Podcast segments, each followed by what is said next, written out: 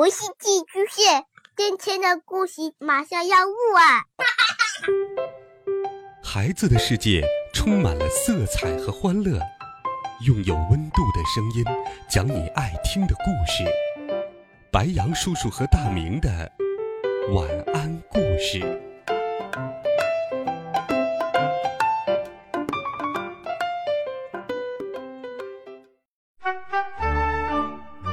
小朋友们、同学们，大家好，欢迎收听白羊叔叔讲故事。今天，白羊叔叔继续给你准备了第二十一集。爸爸猜对了，猴子办超人培训班的目的不仅仅是为了赚钱，而是另有他图，利用超人统治世界。怎么办呢？我该如何阻止他呢？还是像爸爸说的那样？我带着他和妈妈一起逃走，要不然也捎上我的同学。电视里，猴子说着说着，突然瞪着恶狠狠的眼睛说道：“你给我老实的待着，不许再像昨天晚上一样破坏我的好事。你不是我的对手，不要敬酒不吃吃罚酒。”猴子。说的一定是我，我真是受宠若惊啊！尽管我平时有点胆小，但是在我心中，正义是最大的。这个时候，我感觉浑身都充满了力量。我的耳边响起了电影中超人行动前那激动人心的音乐，幻想着我穿着帅帅的衣服，以四十五度的角度飞向天空，变换着身形。幻想着我使出各种奥特曼式的超能力，将变成怪物的猴子打倒在地；幻想着包括陈静在内的我的同学用崇拜的目光看着我。这个时候，我突然感觉有人在咬我的手臂，并听到陈静问道：“你，你怎么了？”我回过神来，顿时发现自己失态了。嘴角竟然全是口水！天哪！刚才我沉浸在天马行空的幻想当中，我一定双眼失神，口水直流，真是太丢人了。我擦掉了嘴角的口水，这时听见猴子说道：“你最好像老鼠一样给我躲起来，不要让我看到你。”我很生气。后果很严重。我虽然没有超人的行头，但是我有超人的勇气。我一定可以打败你，拯救这个城市的。我双手摆出了奥特曼的经典动作，然后大喊了一声：“超人，出发！”说着就飞上了天空。但愿我的动作足够帅。爸爸在我口袋里面说：“儿子。”呃，你真要和一千个超人疯子搏斗吗？我的大脑开始冷静下来，有些底气不足的说：“是啊，呃，怎么了？”爸爸说：“呃，那你先把我放到一个安全的地方，那些疯子的拳头可不忍人，万一把你爸爸我误伤了怎么办？”崩溃！为什么我会有这么一个胆小的爸爸？我摇头说。不行，爸爸，我的勇气好不容易又鼓起来了。如果我现在把你放下去，我不知道自己是否还有勇气再飞起来。大屏幕上的猴子那张扬得意的脸在我眼前晃动，我觉得很讨厌，也很生气，飞过去一拳就把屏幕打得粉碎。嘿！这时，大楼的一个窗户里。有一个肥胖的秃头探了出来。喂，小子，我是百货大楼的总经理，你破坏了我的大屏幕，必须赔偿我十万块钱。我才懒得理他呢，这个大电视我可赔不起。我很快就飞走了。下一步该干什么呢？就在我犹豫不决的时候，爸爸说：“我我又听到那个声音了，是猴子。”他在发射信号，呵呵呵呵，我终于明白猴子是怎么控制住超人学生的了。我忙问：“怎么控制的？”爸爸说：“儿子，你还记得吗？那些学生入学的时候，一个个活蹦乱跳的，到后来全都麻木的跟木头人一样。你知道这是什么原因吗？”我不耐烦的说：“为什么？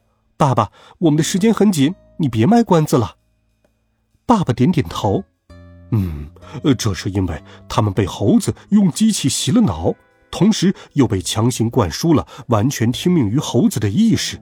你能幸免，是因为你没有上课。”我暗自庆幸，我上免费课程时，猴子没有那样做。那时候是怕被人发现才不敢这么做的吧？我问：“爸爸，你的意思是说，这些超人其实都像机器人一样，是受猴子控制的？那猴子是怎么控制的呢？”爸爸说：“是通过脑电波控制的。他一定发明了一台脑电波控制仪，他用那台控制仪对超人们发布命令。”我之所以能接收到这些脑电波，是因为我喝过心灵感应药水，虽然只有两滴。我灵感大发，问道：“那我们只要摧毁他的脑电波控制仪，就可以让超人们停止破坏了，对吗？”爸爸说：“嗯，不错。那些超人已经没有自我意识了。如果脑电波不能控制他们，他们就像停电了的机器人一样。”什么事都不会做了。我说：“那我们赶快飞到信号的发射原地，将它破坏掉吧。”爸爸，你能够感应到信号来自于什么地方吗？哈哈，我的负担一下子减轻了。我不用对付一千个超人，我只要搞定一个不会超能力的猴子就 OK 了。爸爸说：“往东。”我往东飞去。过了一会儿，爸爸又说：“呃呃，不对，呃不对，往西。”我又往西飞。再过了一会儿，爸爸又说：“呃呃，往南。”我又只好往南飞。就这么着盘旋了好几圈我听到下面有一个记者对着摄像机说：“伟大的马齿超人终于出现了。”不过他现在在空中徘徊，估计是在思考应该怎么拯救我们的城市。晕，看来麻雀超人的名号我这辈子是扔不掉了。不过这么徘徊着很丢人，尤其大家还在下面看着我。我不耐烦了，问道：“爸爸，你是不是在耍我？”爸爸说。呃，现在弄清楚了。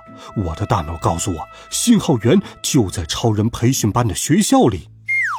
切，我真是够笨的。像脑电波控制仪这种东西，不在猴子的大本营里，又会在什么地方呢？我一秒钟也没有停留，快速的飞向了超人培训学校。砰！一声巨响，半球形的建筑被我撞出了一个大窟窿。最后，在爸爸的指引下，我破门而入，在校长办公室里见到了猴子。他的对面是一台摄像机，酷爱演讲的他还在对着摄像机滔滔不绝地做着演讲。他看见了我，皮笑肉不笑地说：“哼，我给过你机会，让你不要多管闲事，你为什么来找死呢？就你那点三脚猫的本领！”是对付不了我的。说着，猴子就往门外跑去。我冲上去想拦住猴子，绿巨人飞快的闪了进来，挡住了我的去路。这里就交给你了。猴子对绿巨人说完，便在门后消失了。绿巨人大吼一声，我觉得耳朵都快聋了。他脚步很重的朝我这里走过来，我觉得他的每一步，地板就颤动一下。尽管我觉得自己鼓足了勇气，但是当他步步逼近，我的全身还是哆嗦起来。爸爸在口袋里对我说：“儿子，呃，不要怕，有伟人说过，一切反派都是纸老虎。”但是我心里知道，绿巨人不是纸老虎，他很有实力的。我忍不住想跑。就在我想要起飞的时候，眼前突然响起了整个城市的乱象。我要制止这一切，那就打吧！我一拳朝绿巨人的肚子打去，但是他的肚子富于弹性，我被弹得飞了出去。不过我没有气馁。发挥屡败屡战的精神，爬起来继续打，再次被弹飞。爸爸说：“儿子，根据我看武侠小说得来的经验，每一个练功的人都有一个命门，你想办法找到他的命门，就能战胜他了。”于是，我换着绿巨人身上不同部位不停的打，我几乎把他全身上下都打遍了。